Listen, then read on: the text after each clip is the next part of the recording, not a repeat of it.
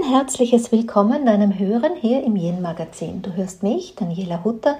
Ich bin die Gründerin und Autorin des Yin Prinzips. Das ist das Wissen um weibliche Energien, weibliche Dynamik. Und ähm, als solches liegt mir das glückliche und gesunde Leben, das erfüllte Leben der Frauen sehr am Herzen. Und seit mehr als zwei Jahrzehnten bin ich mit diesem Thema sozusagen unterwegs und gebe in meinen Teachings, Seminaren, auch Coachings und auch hier auf Social Media mit Podcast und Blog einfach mein Wissen weiter. Hier auf dem Podcast lade ich mir gerne auch immer wieder inspirierende Menschen ein, um auch deren Wissen in meinem Netzwerk der Hörerinnen äh, weiterzugeben. Und so freue ich mich, dass du heute deine Zeit hier schenkst für das Gespräch mit Helga Baumgartner, eine wundervolle Frau, eine inspirierende Frau, ähm, eine Yin-Yoga-Lehrerin, aber das, was sie zu geben hat, reicht weit über Yin-Yoga hinaus. So wünsche ich dir viel Freude mit unserem Gespräch. Heute bei mir im Yin-Magazin ist liebe Helga Baumgartner. Sie ich kenne sie schon lange, weil ich an ihren Yin-Yoga-Sessions teilnehme. Also hört man, Helga ist eine Yin-Yoga-Lehrerin und eine Autorin dafür. Herzlich willkommen, liebe Helga. Danke im Vorhinein schon für deine Zeit. Ich freue mich sehr, dass du da bist. Ich freue mich auch riesig, liebe Daniela. Ähm, ich habe es ja jetzt schon formuliert, man kennt dich als Autorin, Artikel in Yoga-Zeitschriften, vielfach, also da kommt man ja gar nicht drum herum, wenn man die deutschsprachigen Yoga-Magazine liest. Auch als Buchautorin kennt man dich, aber allem voran eben als Yin-Yoga-Lehrerin, ich zumindestens. Ähm, erst bei meiner Vorbereitung auf das Gespräch habe ich gelesen, dass du auch zunächst natürlich in anderen Yoga-Stilen äh, ausgebildet bist und es mhm praktiziert hast natürlich. Wie bist du zum Yoga gekommen? Magst du uns erzählen? Die ganz lange Geschichte oder die mittellange Geschichte? So wie es dir am Herzen liegt. Ähm, zum Yoga kam ich als, ähm, als gestresste Teenagerin. Da gab es einen argen Krankheitsfall in der Familie und ich hatte das Gefühl, ich bin jetzt einfach so auf mich alleine gestellt und es hat mich unglaublich gestresst zu der Zeit. Und dann bin ich quasi mit der Reha quasi von äh, meiner Mama war das damals, bin ich mit ihr in die MWSR-Kurse gegangen. Und da gab es schon so ein bisschen Meditation, ein bisschen Yoga. Und autogenes Training habe ich dann auch gelernt. Mit, mit ihr quasi immer so im Schlepptau war ich dann dabei, ähm, weil mir das einfach total gut getan hat zu der Zeit. Und das war so der Beginn. Mhm. Und dann kam noch ähm, in meinem jungen Erwachsenenleben dann eine ganz für mich auch stressige Zeit im Architekturstudium. Und das war dann der, der vertiefte Beginn quasi mit einer täglichen Praxis, mit ähm, wöchentlichen Kursen. Also es kam so wirklich aus der, aus der Notwendigkeit heraus. Wie, wir, wie viele von uns das auch kennen, ne? dass wir quasi aus einer Notwende, Notwendigkeit heraus ähm, neue Wege suchen, finden und letztendlich auch gehen. Ja. Du sprichst nur Architekturstudium, du hast ja die Architektin quasi auch hinter dir gelassen. Ähm, meine ich zumindestens. Ja. Äh, und bist jetzt Vollzeit quasi als Yogalehrerin.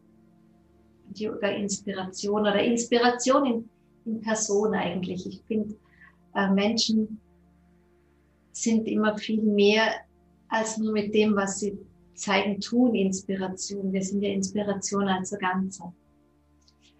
Deshalb würde mich also interessieren, ähm, wie viel, wie viel Bedeutung hat dir das Yin in deinem Alltag? Wie kannst du die Philosophie des Yins, weil Yin ist ja nicht nur Yin-Yoga.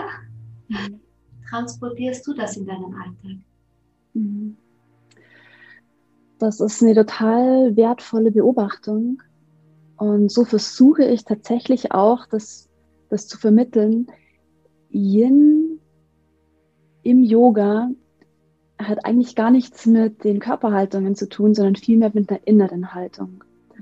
Und diese innere Haltung, ähm, ein, eine Beschreibung, die mir sehr gut hilft, ist quasi die Idee, eher so zu sein wie ein Naturforscher.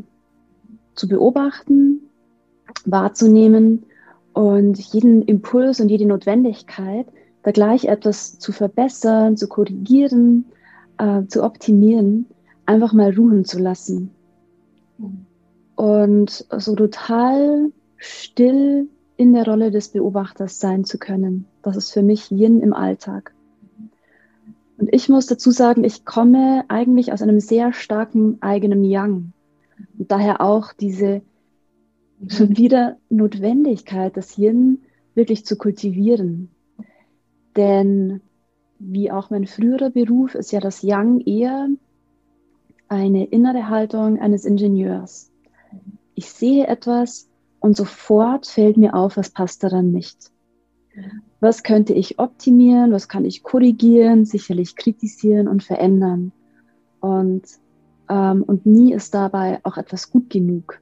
Mhm. Es, ist, es ist immer eben nicht okay. Und diese innere Haltung von, es ist okay, bleib einfach ruhig, beobachte, wie es weitergeht, beobachte, wie, es, wie sich entwickelt, ähm, zu kultivieren und dem ewigen Impuls zu widerstreben, da immer sofort Stellschrauben zu drehen, immer sofort zu verbessern, zu kritisieren, ähm, quasi sich, sich bemerkbar zu machen, was alles nicht passt, dem zu widerstreben, das ist ein, ein großes inneres gut, eine Qualität, die ich versuche immer weiter zu kultivieren, weil sie mir eben auch gar nicht leicht mhm. viel und teilweise auch immer noch überhaupt nicht leicht fällt. Ja, wir sind ja alle so erzogen worden in unserem, ich sag mal, Kulturkreis, wo wir geboren, aufgewachsen, zur Schule gegangen, ausgebildet worden sind ich zumindest, aber ich, ich weiß es ja aus meinen vielen Gesprächen hier im Podcast oder auch mit meinen Schülerinnen und auch generell, dass es den meisten so geht, dass wir wirklich uns in einer sehr leistungsorientierten Gesellschaft oder Kultur bewegt haben, in sehr leistungs- und anerkennungsorientierten ähm, Umfeld einfach unsere ersten Erfahrungen als Jugendliche, als Kinder, Jugendliche und so weiter gemacht haben.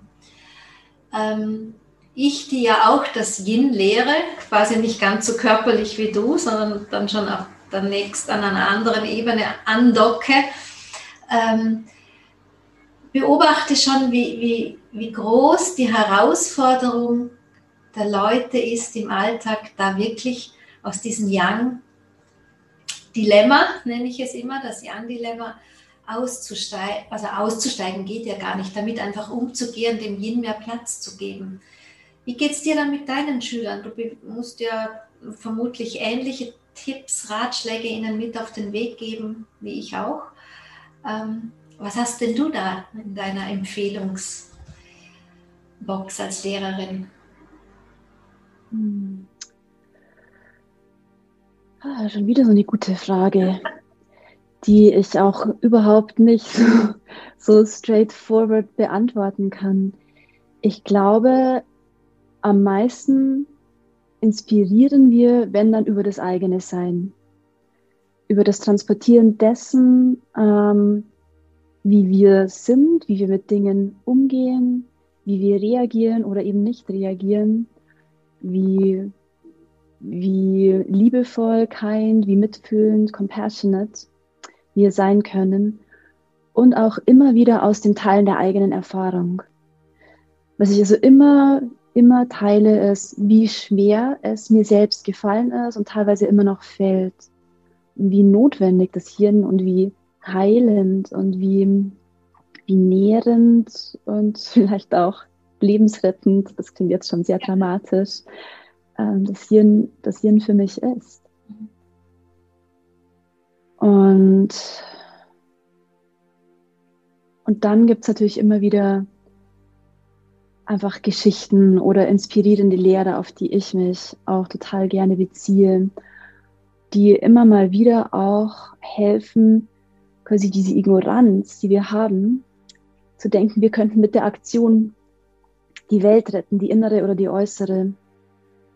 Diesen Mythos quasi immer wieder aufzubrechen und zu sagen, ja, aber schau mal, was passiert, wenn wir alle quasi laut sind und in Aktion und rumschreien.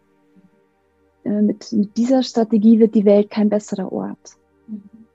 Wenn wir aber lernen, still zu sein, zu hören, den Impulsen zu widerstehen, Dinge stehen zu lassen, andere Meinungen zu respektieren. Yin hat, er, hat ja einen sehr, sehr friedlichen Aspekt auch, finde ich. Mhm. Einen Aspekt von sehr viel Frieden, sehr viel, sehr viel Ruhe. Und wenn wir das alle in uns kultivieren könnten, ich glaube, die Welt wäre ein ganz anderer Ort, weil mit dem Yin ja viel mehr Mitgefühl kommt, in der Stille viel mehr Spüren möglich ist. Und wenn wir spüren, wie es uns geht, dann spüren wir auch, wie es Menschen geht, die in Not sind. Und dann werden wir auch Menschen, die in Not sind, nicht so leicht ignorieren, egal ob das Flüchtlinge oder andere Menschen sind. Und wenn wir still sein können, mit dem ewigen Impuls zu handeln, wenn wir den nicht nachgeben können, wenn wir still sein können, dann spüren wir auch, was richtig und was falsch ist. Wir spüren auch, wie wir mit der Welt, mit der Erde umgehen sollten, weil wir, weil wir diese Verbindung zu uns wiederherstellen. Und ich glaube, es könnte dann gar keine so aggressiven auch Machenschaften oder Machtspiele geben, die die auch so viel Leiden nach sich ziehen, wenn wir alle still sein könnten mit uns und spüren würden, wie es uns wirklich geht. Was für eine schöne, schöne, schöne Antwort. Vielen Dank, liebe Helga.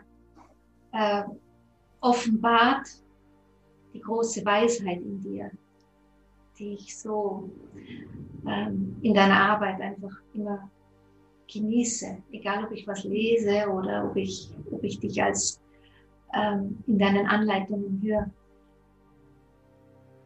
Also alle, die uns jetzt zuhören, ich würde wirklich sagen, spult noch einmal zurück und hört euch diese Antwort ein zweites Mal an, denn es so viel offenbart. Denn alles, was jetzt quasi wie groß klingt, kann man im ganz Kleinen anwenden. Ja, was die Helga jetzt gesagt hat diese Stille oder das Nicht-Reagieren und die Verbindung und Verbundenheit im Innen wie zum Außen. Und wenn es nur an der Supermarktkasse ist, wenn man da steht und gerade sich wieder jemand vordrängelt oder, oder sonst irgendwie äh, diese kleinen Triggermomente des Alltags, sage ich immer, die uns eigentlich am allerbesten üben lassen. Also geht, ich finde auch immer, die Welt im Großen zu verändern, mag scheinbar unmöglich sein, aber wir haben unzählige Möglichkeiten im Alltag, die Welt im Kleinen zu verändern. Und wenn wir das aneinanderreihen, ne, was, ähm, ja, was für eine, wenn das, wenn das viele tun, was für eine Welle wir da wirklich imstande sind zu bewegen an Veränderungen. Danke, Helga. Fällt mir direkt schwer jetzt. Ähm, einen, einen äh, ja, irgendwie jetzt weiterzugehen, weil das alles, was ich mir hier quasi aufgeschrieben habe für unser Gespräch, fast so banal klingt. Aber du hast es jetzt nebenbei erwähnt, deine Lehrer. Ähm, deshalb mag ich dich gern fragen, was ist dir denn eigentlich Motivation und Inspiration ähm, für, für dich persönlich? Du meinst Motivation und Inspiration, also Motivation zu unterrichten oder ja, für die eigene Praxis? Diese, diese, ähm, also wie soll ich sagen, dieses, dieses Sein, das du bist, das du vermittelst, was du auch innerlich jetzt, sage ich mal, anhältst. Esoteriker würden sagen, wie du wirklich dein Wesen als Präsenz hältst. Ähm, und dann, das drückt sich dann natürlich aus in, in, in deine Praxis, in die, deinen Schülern wie in deine persönliche. Was nährt dich da auf allen, auf den verschiedenen Ebenen? Also am allermeisten sicherlich die eigene Praxis. Wie oft übst du? Darf ich das fragen? Täglich? Jeden Tag. Ja. Und wenn nicht, ähm, ich dachte auch vor, vor 20, 30 Jahren, ja, das, also dann, wenn ich dann erleuchtet bin, dann muss ich auch nicht mehr täglich üben. Dann mag ich mich auch, wenn ich nicht täglich übe. Aber ich stelle wirklich fest, ähm, da gibt es Tendenzen in mir, wenn ich, wenn ich nicht täglich übe, werden die genährt und bekommen Überhand. Und, äh, und das finde ich gar nicht so toll, um ehrlich zu sein. Das, das genau, beobachte ich schon. beobachte ich schon selbst bei mir, ohne dass es mir jemand anderes sagt. Von daher ähm, versuche ich natürlich mit der eigenen Praxis nicht zu unterdrücken, mhm. was vielleicht auch noch da ist, was man vielleicht auch manchmal äh, so als das eigene Unkraut bezeichnen könnte. Oder eben einfach der Teil, der halt auch da ist und irgendwie auch seine Wahrheit und seine, seine Berechtigung hat. Und die, die Praxis nährt dann eben das, was ich eher so als den Blumengarten empfinde. Also die Qualitäten, die liebevoll und mitfühlend und verbunden sind und still sein können und zuhören können und geduldig sind Geduld ist auch so ein großes ja. Ding. Ich glaube, wenn ich mich selbst nicht praktiziere, ich, ich bin eigentlich wahnsinnig ungeduldig gewesen früher und bin immer ganz glücklich, wenn ich meine Geduld auch nähern kann. Mhm. Die Gelassenheit und all diese schönen Qualitäten, die wir eben auch in uns tragen. Mhm. Das ist die größte Inspiration. Meine Lehrer, mhm natürlich, die, die mich auch immer wieder motivieren zu praktizieren. Um, also im Yoga-Aspekt Paul und Susie Grilly, mhm. die waren mir ein großes Vorbild, bescheiden, ruhig, klar, loyal, haben nie ein schlechtes Wort über irgendjemanden verloren. Mhm. Und das ist eine extrem große Inspiration in einer Welt, in der viele gerne die Ellbogen ausfahren um klarzumachen, dass sie besser sind als alle anderen. Ja. Und von, von Paul und Susi habe ich eben gelernt, dass es unglaublich inspirierend ist, wenn man nicht besser sein möchte, sondern wenn alle, alle toll sein dürfen. Und der ganze Wettbewerb einfach wegfällt. Das ist schon sehr viel Yin. Eine ganz große Inspiration ist meine indische Lehrerin, Swamini Pramananda Amachi die mich seit ähm, zehn Jahren begleitet, als Vedanta-Lehrerin, als, als Spiritual Guide, als Guru, wenn man das so sagen mag, das Wort. Und ähm, also sie hat mein Herz schon sehr, sehr, sehr häufig sehr berührt, sehr geöffnet und mich äh, wirklich an die Hand genommen und mhm. den nächsten Schritt auch gezeigt. Ja, und wer mich im, im Leben sehr inspiriert, im täglichen Leben, das ist mein Partner, Emma Wangchen, ein, ein praktizierender Buddhist, der mir immer wieder hilft, die Füße auf die Erde zu stellen, immer wieder mich daran erinnert, aus dem Herzen zu sprechen, zu unterrichten, zu leben. Eine ganz, ganz große Inspiration für mich. Alle Menschen, die mir begegnen und die Natur. Ja, genau. Ich bin unglaublich erfüllt, wenn ich in der Natur sein darf. Ich glaube, unglaublich dankbar auch ja. mit, der, mit der Natur. Das höre ich sehr oft von Yin-Menschen, also die das Yin, bewusste Yin für sich entdeckt haben dass einfach so eine ganz tiefe Verbindung zur Natur entstanden ist. Am Ende ist es ja das Yin all about, Mutter Erde, das große Yin, aber auch, ich finde, so in der Natur zu sein, man kann viel von der Natur lernen, wirklich ablesen. und übersetzen in den Alltag. Ähm, ja, auch dieses, dass da noch wer ist, du das Wort Guru verwendet hast. Ich habe ja ganz, ähm, höre ganz oft, die Zeit der Gurus ist vorbei. Das, dem stimme ich schon auch zu. Aber ich denke, dieses Lernen dürfen von einem Lehrer, also bewusst zu sehen, da gibt es jemanden, der mich wirklich inspiriert. Das hat sich ja auch als eine, diese Qualität des Wies hat sich ja auch sehr verändert mit, sag ich mal, der neuen Zeit, den letzten Jahren. Und Gurus, wie es es früher gab, die sehr machtorientiert waren, eine wie Amamachip, das hat ja verkörpert ja ganz was anderes. Ne?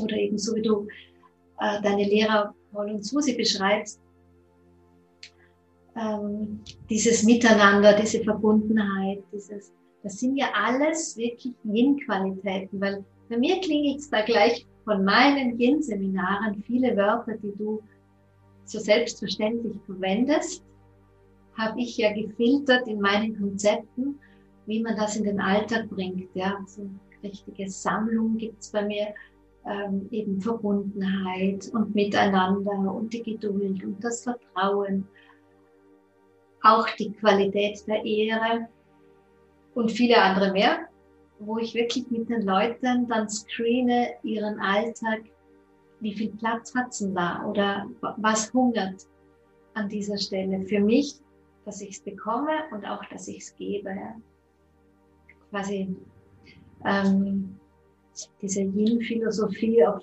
des gelebten Yins. Denn ich finde schon, dass die, die Menschen, ich meine, du und ich, wir haben ja ein bisschen Privileg schon ne, mit unserem Alltag. So empfinde ich es für mich halt immer wieder, dass ich mir es gestalten kann, dass ich meine Kinder, ich habe drei Kinder, die sind schon groß, nicht mehr an der, deren Alltag mich anpassen muss, aber doch gibt es eben viele Leute, die das noch haben, ja, auch die arbeiten müssen in Jobs, die nicht so viel Freiraum anbieten wie deiner oder meiner. Zumindest vermeintlich auf den ersten Blick. Zu tun haben wir alle viel. Ähm, was, was kannst du denn, wenn wir uns jetzt eine, eine, eine Person kreieren, weiß ich nicht, eine Mutter, junge Kinder, ein Job noch dazu, ein Haushalt, das Ganze, ein Alltag mit hängender Zunge nachrennen sozusagen. Erschöpft, körperlich erschöpft, man einfach aus der Natur heraus. Was, was gibst, was kann, kannst du ihnen da mitgeben? Was wäre so dein Rezept? Ähm, ganz praktisch ins Leben rein. Mhm. Dort, wo man sagt, das lässt sich halt jetzt nicht ändern. Kinder sind klein und der Job brauche ich, um die Miete zu bezahlen. Ähm, so ganz praktisch. Hast du da Tipps aus deinem? Ähm, eine unglaublich große Disziplin in der Selbstfürsorge ist, ist da essentiell. Gerade, ich meine, es gibt ja das, das Sprichwort, wenn du, wenn du viel zu tun hast, praktiziere mehr.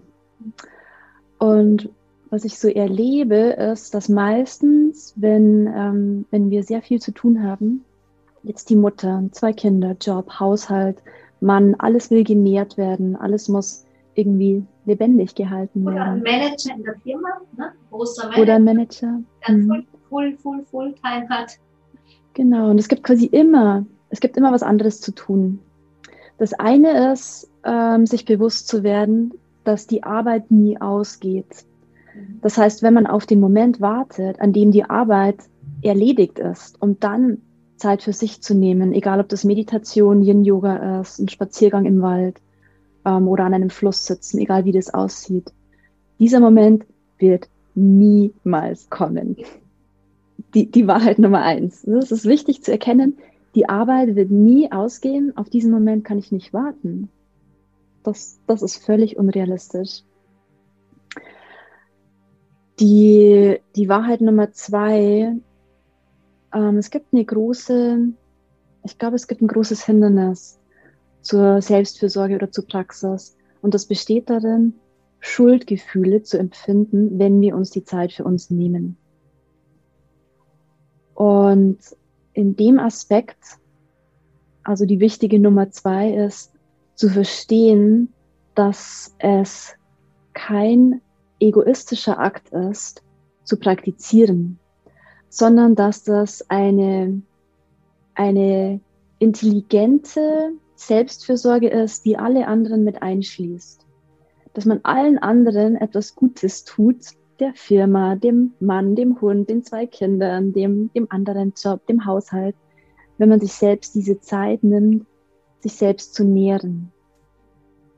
Weil ich dann viel präsenter und wacher und, und offener und einfach eine genährte Quelle in meinem Leben sein kann und nicht der Brunnen, der schon leer ist und aus dem man noch immer versucht, so die allerletzten Tröpfchen herauszupressen, obwohl da eigentlich gar nichts mehr da ist, aus dem man geben kann. Und das wirklich ähm, aufzubrechen und zu, zu hinterfragen, ja, was hält mich davon ab, zu praktizieren, mich selbst zu nähren. Ich kann doch viel mehr geben, wenn ich selbst genährt bin. Da zu gucken, was ist die Wurzel.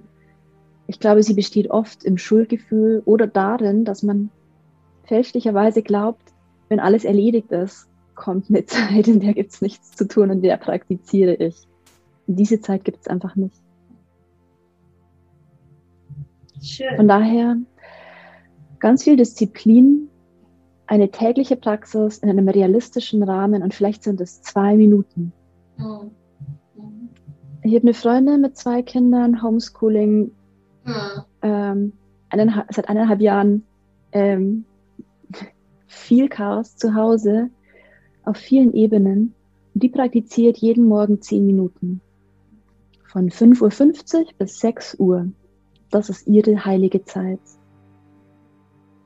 Und das, das glaube ich, gibt dir so viel, weil sie hat einfach diese Zeit. Und vielleicht sind zehn Minuten für manche zu viel, dann sind es halt drei Minuten.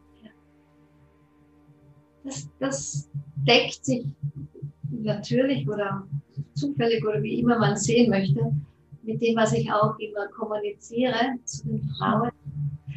Weil ich sage immer, der wichtigste Mensch in meinem Leben bin ich selber. Weil als Seele gesehen bin ich zunächst auf diese Erde gekommen, um Erfahrungen für mich zu machen und nicht äh, nur für die anderen. Und dieser Akt des Morgens, ich sage immer, wer, wer um sechs aufsteht, kann eben auch um Viertel vor sechs aufstehen. Diese Viertelstunde macht es nicht mehr irgendwie. Und ich habe das eben auch selber, so hatte ich mich gerettet in der Zeit, als meine Kinder noch zu Hause waren. Dieses etwas zu tun, allem voran für mich. Noch bevor ich in den Alltag einsteige, noch nicht am Ende des Tages, am Abend, ja, wo ich für alle anderen da gewesen bin und dann mit hängender Zunge und vielleicht zufallenden Augen am Schluss des Tages noch für mich. Das hatte für mich immer so ein Gefühl wie Reparatur am Tag. Und als ich das damals gewandelt habe, das war eines meiner größten, ähm, ja, ich weiß gar nicht, wie man das nennt, Wendepunkte wieder einmal ganz praktisch, dass ich, wenn ich diese, diese Ausrichtung für mich in der Früh hatte, gehe ich ganz anders in den, in den Tag rein, kann ganz anders für alle da sein. Und man hat nicht immer das Gefühl, immer nur für alle anderen. Ne? Nicht immer, ich bin für alle da und für alle mache ich und jeder sagt das, weil ich in der Früh schon für mich zehn Minuten da war. Ja. Mhm. Ähm, als Yin-Yoga-Lehrerin lasse ich dich jetzt natürlich auch nicht ganz los. Was sind denn deine ganz persönlichen äh, Lieblingsasanas aus dem Yin-Yoga? Das würde mich jetzt interessieren. Mhm. Das ist so lustig, wenn man möchte meinen, ich hätte eine ganz ähm, äh, kreative und ähm, außergewöhnliche Praxis und ich würde mir aus den Yin-Haltungen die schwierigsten äh, quasi oder die, wie soll ich sagen, komplexesten rauspicken. Weil meine eigene Lieblingspraxis ist eine Vorbeuge, eine Drehhaltung, eine Seitbeuge und eine Rückbeuge. Und dann ist für mich so eine, eine eigene Mini-Praxis komplett. Und ich liebe da Barakonasana, Twisted Roots, äh, ein Hüftöffner ist noch dabei, den habe ich vergessen, ähm, Sleeping Swan eine Seitbeuge, Banana Asana vielleicht und der Sädel. Essentiell der Sädel. Mhm. Und dann baue ich immer noch ein paar Sachen ein, die so auf Körperebene mir wirklich helfen. So Augenbewegungen nach Stanley Rosenberg, die das Nervensystem gut in die Mitte regulieren. Nacken ausrollen auf einem Block. Das mache ich mehrmals täglich. Das kann man auch gut mit, äh, mit einem Moment am Office quasi Orga am Handy verbinden, dass man sich da gleichzeitig auf einem am Boden legt, den Kopf ausrollt. Das sind Dinge, die hätte ich früher als Architektin total gerne auch mal gemacht. Und es gibt so Momente, wo du Papiere liest und eigentlich könnte das ein Moment von Selbstfürsorge mit hineingepackt sein. Ähm, und jetzt kann ich das einfach machen, mhm. weil genau ich ja niemandem anderen da auch Rechenschaft ablegen muss. Genau. So diese kleinen Momente tagsüber. Also wenn ich jetzt wieder Unternehmerin wäre, wie ich selber viele Jahre war, ähm, ich würde ja dafür wirklich plädieren, dass die Mitarbeiter sich diese Freiheit herausnehmen.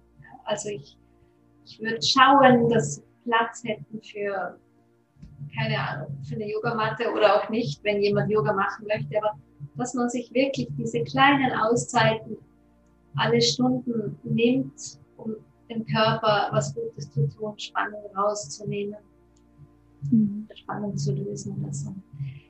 Ähm, wenn du jetzt den Tipp an die Zuhörerinnen weitergeben, Zuschauerinnen weitergeben würdest, sind es dieselben Übungen, was so für den Alltag ähm, du ihnen mitgeben würdest? Wobei man ja dort da Hilfsmittel braucht. Wenn man jetzt noch ganz unerfahren ist, wenn man so ein bisschen ausprobieren möchte nach unserem Gespräch. Wenn man Yin-Yoga ein bisschen ausprobieren möchte, hm, ja, da gibt es natürlich tolle Videos und Bücher. Ähm, ich glaube, es ist immer schön, wenn man sich ein bisschen anleiten lässt. Es gibt ja auch kurze Übungsvideos, die vielleicht nur ähm, 20 Minuten dauern glaube, am Anfang ist es sehr schön angeleitet zu werden. Wenn man in eine Sache hineinfinden möchte, in eine Praxis hineinfinden möchte, ähm, es ist sehr schön, wenn man da so ein bisschen an der Hand oder an die Hand genommen wird. Ähm, ansonsten finde ich diese Praxis super, die, diese mini kleine Übungsreihe.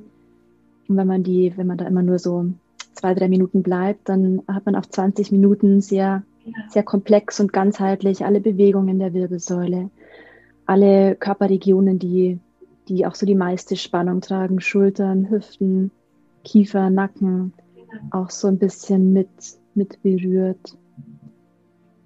Und ich würde einfach oft tagsüber kleine Inseln einbauen. Ein, ein kleines Räkeln. Ich mache das bei mir zu Hause jetzt, arbeite ja auch immer mal wieder viel am Computer, wenn ich was schreibe oder was konzipiere. Und ich stelle mir immer einen Timer. Und dieser Timer, keine, keine Werbung hier. Und der geht ähm, alle 50 bis 55 Minuten und dann sind fünf Minuten für mich. Räkeln, strecken, federn, am Boden rumrollen, eine Yin-Haltung, ähm, den Nacken ausrollen, bewusst atmen das macht so einen großen Unterschied. Da könnten wir Schwestern sein in vielen Dingen, nicht nur in der Yin-Philosophie, weil ich mache das genau gleich.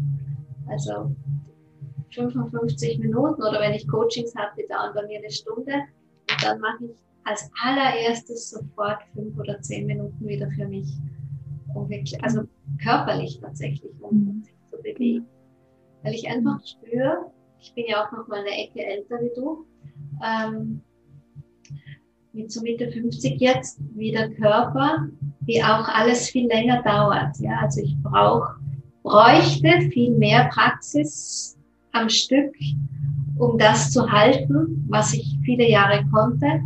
Und jetzt, das, ich meine, ich kann, das geht sich nicht aus morgens, aber ich habe dann gelernt, diese vielen kleinen Momente untertags, wo ich eben zum Beispiel schaue, dass die Handgelenke die Spannung wieder loslassen, die Finger und Nacken oder einfach auch, ich habe hier hinter mir immer die Yogamatte liegen, mal am Boden, die Füße hoch oder auch eine Banane oder so Sachen mache.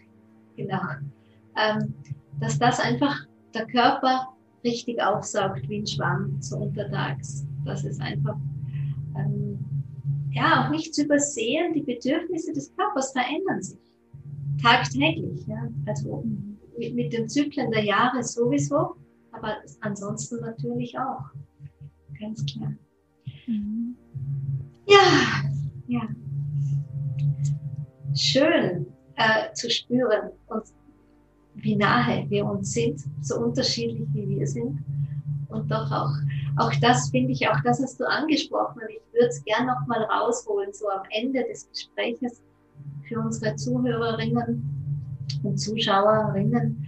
Ähm, dieses, wie ähnlich wir sind, so unterschiedlich wir sind in der Fülle des Miteinanders, dass wir eben äh, alle Platz haben, ja, in, auch wenn wir dasselbe lieben.